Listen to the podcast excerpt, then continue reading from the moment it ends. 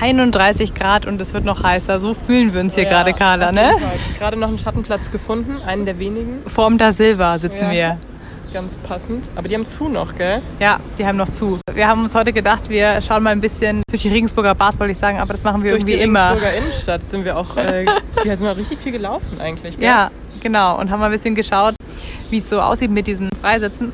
Das ist auch echt krass. Also die, die, ich meine, viele Cafés und Bars hatten ja schon Freisitze, aber die haben jetzt ja erweitern dürfen. Und an was für Stellen das teilweise ist. Auf ein Bier vor vier. Kneipengeschichten aus Regensburg. Mit Carla und Schmeike.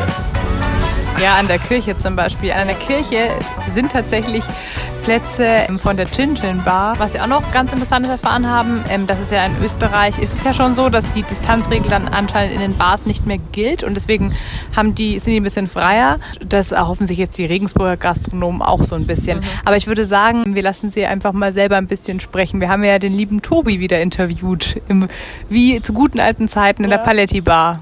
So, ähm, wir sind jetzt hier gerade im Paletti und wir freuen uns sehr, weil man kann wieder draußen sitzen, schon seit längerem. Es ist auch ein bisschen was los, jetzt so zur Nachmittagszeit und neben mir ist der Tobi. Hi Tobi.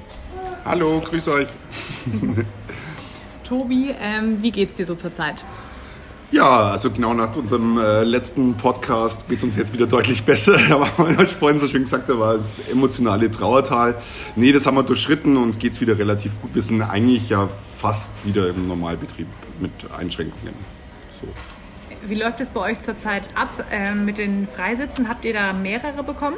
Ja, also wir durften, äh, danke an die Firma Pustet und danke an die Stadt Regensburg, es ging relativ unbürokratisch und schnell, durften wir unsere Freisitze entsprechend erweitern und nochmal großes Dank an unseren Nachbarn, den Raffi. Wir teilen uns quasi, solange er noch geschlossen hat, dürfen wir den Gaffelfreisitz mitbenutzen. Er darf dafür seine Gläser bei uns spülen. Also so eine Win-Win-Situation für alle.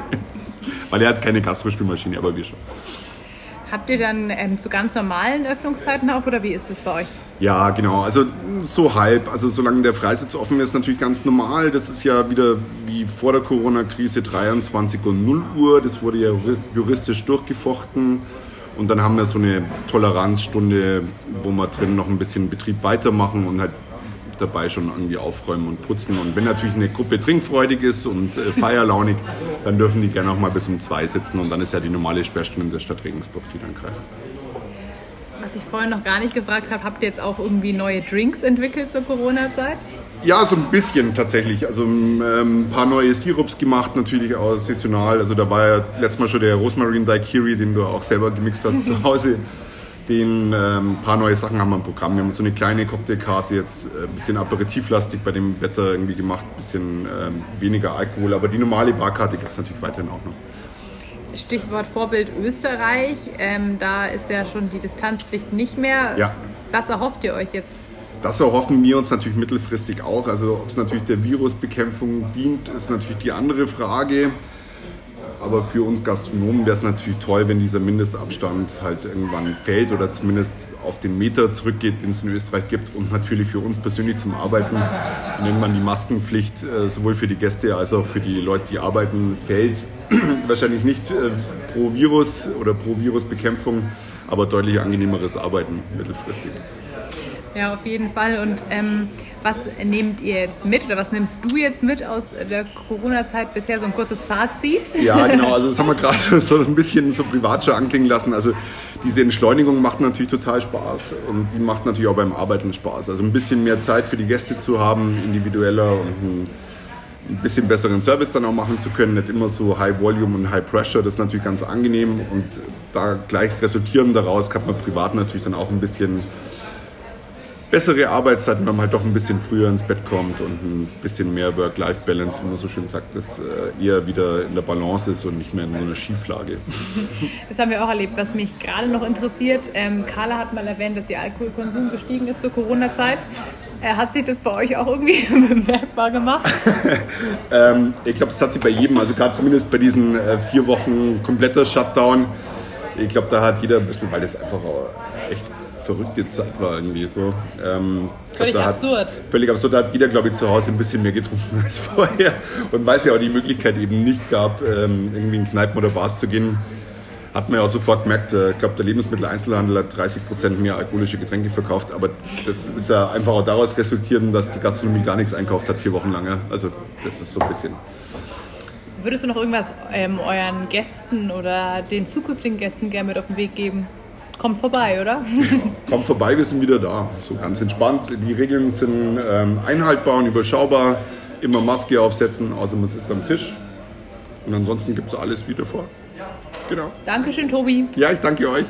Ja, also was ich super absurd finde, ist, dass die Leute ja zum Beispiel auf der Jahninsel oder so schon Abi-Partys feiern und sonst irgendwo, ähm, aber halt dann in den Bars, wo es normalerweise so ein bisschen wilder zugeht, eigentlich das einzige geordnete Trinken ja, ist, ne? Ja, ja. also ich glaube, dass die Polizei vielleicht auch so ein bisschen schon resigniert hat.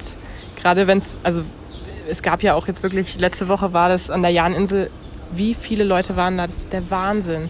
Und ich glaube, dass die Polizei einfach es nicht mehr, oder auch am Bismarckplatz, wie oft da, keine Ahnung, wie viel 100 Leute waren, 500, 200, 500 Leute, ich weiß es nicht. Und ich glaube, dass du da als, ich weiß es nicht, aber als Polizei einfach irgendwann keine, keine Macht mehr hast, da irgendwas umzusetzen. Und in den Bars geht es halt noch relativ gut, dass du da irgendwie dich an Regeln halten kannst auch. Und vor allem müssen ja auch die Barkeeper dann natürlich oder halt die Gastronomiebesitzer dann natürlich blechen. Wenn man die Maske beim Bewegen im Raum nicht aufhat, müssen die, glaube ich, so um die 5000 Euro zahlen. Das ist irre. Oder auch ähm, im Malefiz zum Beispiel gibt's an Bewohnerparkplätzen Ja. jetzt Außensitze, Freisitze. Freisitz zum Leid vieler Anwohner, die sich anscheinend auch schon bei der Polizei beschwert haben, gell? Wie Ja, haben wir vom Robin erfahren. Mhm. Ähm, er hat gemeint, er ist gerade ein bisschen kaputt vom Arbeiten, deswegen dürfen wir die Geschichte gerne wiedergeben. Ne? Carla, was war jetzt genau der Struggle? Also da war, also es wurden jetzt zwei Bewohnerparkplätze vor Malefiz eben, das hat die Stadt offiziell genehmigt, dass äh, auf diesen zwei Bewohnerparkplätzen sechs Tische vom Malefiz stehen dürfen. Und da haben sich anscheinend Anwohner beschwert bei der Polizei, dass da jetzt zwei Plätze wegfallen. Und dann kam die Polizei. So ist das. Ja, ich meine, natürlich hatten sie eine Genehmigung, aber ähm, ja, also unsere Meinung, wir dürfen uns ja ganz subjektiv im Podcast dazu Genau, äußern, ist. Ich so ein find- Schmarrn. Ich finde es halt, du musst halt irgendwie die Verhältnismäßigkeit so sehen und ich finde, zwei äh, Parkplätze kann man verkraften. Ja, natürlich in der Innenstadt gibt es immer wenig Parkplätze, aber dafür eine, eine Existenz von einer Gastronomie irgendwie aufrechter zu erhalten, finde ich, kann man es auf jeden Fall verschmerzen. Also ist meine Meinung. Aber Ja, das stimmt. Aber sonst äh, muss man sagen, ist auch ein bisschen was los. Ähm, wir haben schon mit dem Raffi zum Beispiel der Eulen Gaffel einen Radler äh, Ja. getrunken, so um 14 Du Uhr. hast gemerkt, ne? die Hitze schlägt zu Kopf. genau ähm, ein Getränkchen trinken kann. Ja. Also das läuft soweit ganz gut. Wir haben natürlich auch gehört, dass es manchen Bars schlechter geht, also dem Cosmo zum Beispiel. Ähm, und es ist natürlich nicht bei allen so leicht jetzt. Ne? Vor allem die, die eben innen drin nichts zu essen anbieten, ne? die keine Genehmigung haben. Genau. Und die dann auch zusätzlich noch, äh, das ist ja bei manchen auch noch so, zusätzlich draußen keine Möglichkeit haben, da irgendwie Freisitze aufzustellen. Und dann hast du nur in Anführungszeichen diesen To-Go-Verkauf. Also kann man, finde ich, sagen, Carla, so als Fazit, dass es im Moment äh, an den Außensitzen der Kneipen ähm, gesitteter zugeht als sonst auf jeden Fall Ja. und als sonst so anders eigentlich auch. Ja. An, in den Bars ist es am geordnetsten, würde ich jetzt mal sagen. Also vom, von den Orten, an denen du Alkohol konsumierst, würde ich sagen. Und das ist, und dass die Barkeeper und die Besitzer halt auch selber so drauf achten müssen, was lohnt sich jetzt oder was ist das Risiko wert, wie lange haben wir offen, damit äh, es sich lohnt, aber damit auch Nicht alles out of control. Genau, genau, ja, ist schon verrückt. Ja. Ja, und ich glaube, dass jetzt auch gerade, also bei vielen, ich glaube auch bei der Eulen Gaffel ist es so, dass die Stammkunden eben so ein bisschen das Geschäft mitmachen. Also das, das, da merkst du schon, glaube ich, wer ist da treuer Kunde und dann kommen die auch öfter und äh, ich glaube, das schweißt dann auch zusammen und ich glaube auch unter den Bars schweißt es zusammen. Also ich glaube, man, man merkt es ja auch, wir haben hier ja auch rumgefragt, äh, da weiß irgendwie jeder, was bei den anderen abgeht und ich glaube, dass da auch unter, untereinander, unter den Besitzern äh, die Kommunikation auf jeden Fall äh, stärker ist als davor. Also Carla will sagen, wenn ihr euer Geld ausgibt, dann im Moment für die Bars. Und bei den Bars, ja, auf jeden Fall. Würde Also bevor sagen. man sich ein Bier, finde ich, jetzt zu Hause kauft, würde ich es jetzt wirklich, einfach aus Solidarität, wenn ich in der Stadt wohne, eigentlich fast immer in der Bar kaufen. Ja, Kann ich jetzt so sagen. auf jeden Fall. Ja, das finde ich ein super Schlusswort, Maike. Schön. Schön, Carla, jetzt creme dich mal ein, du hast einen Ja, Sonnenbrand. es, ist, es tut weh. Ich mach's. Auf ein Bier vor vier. Kneipengeschichten aus Regensburg mit Carla und Schmeike.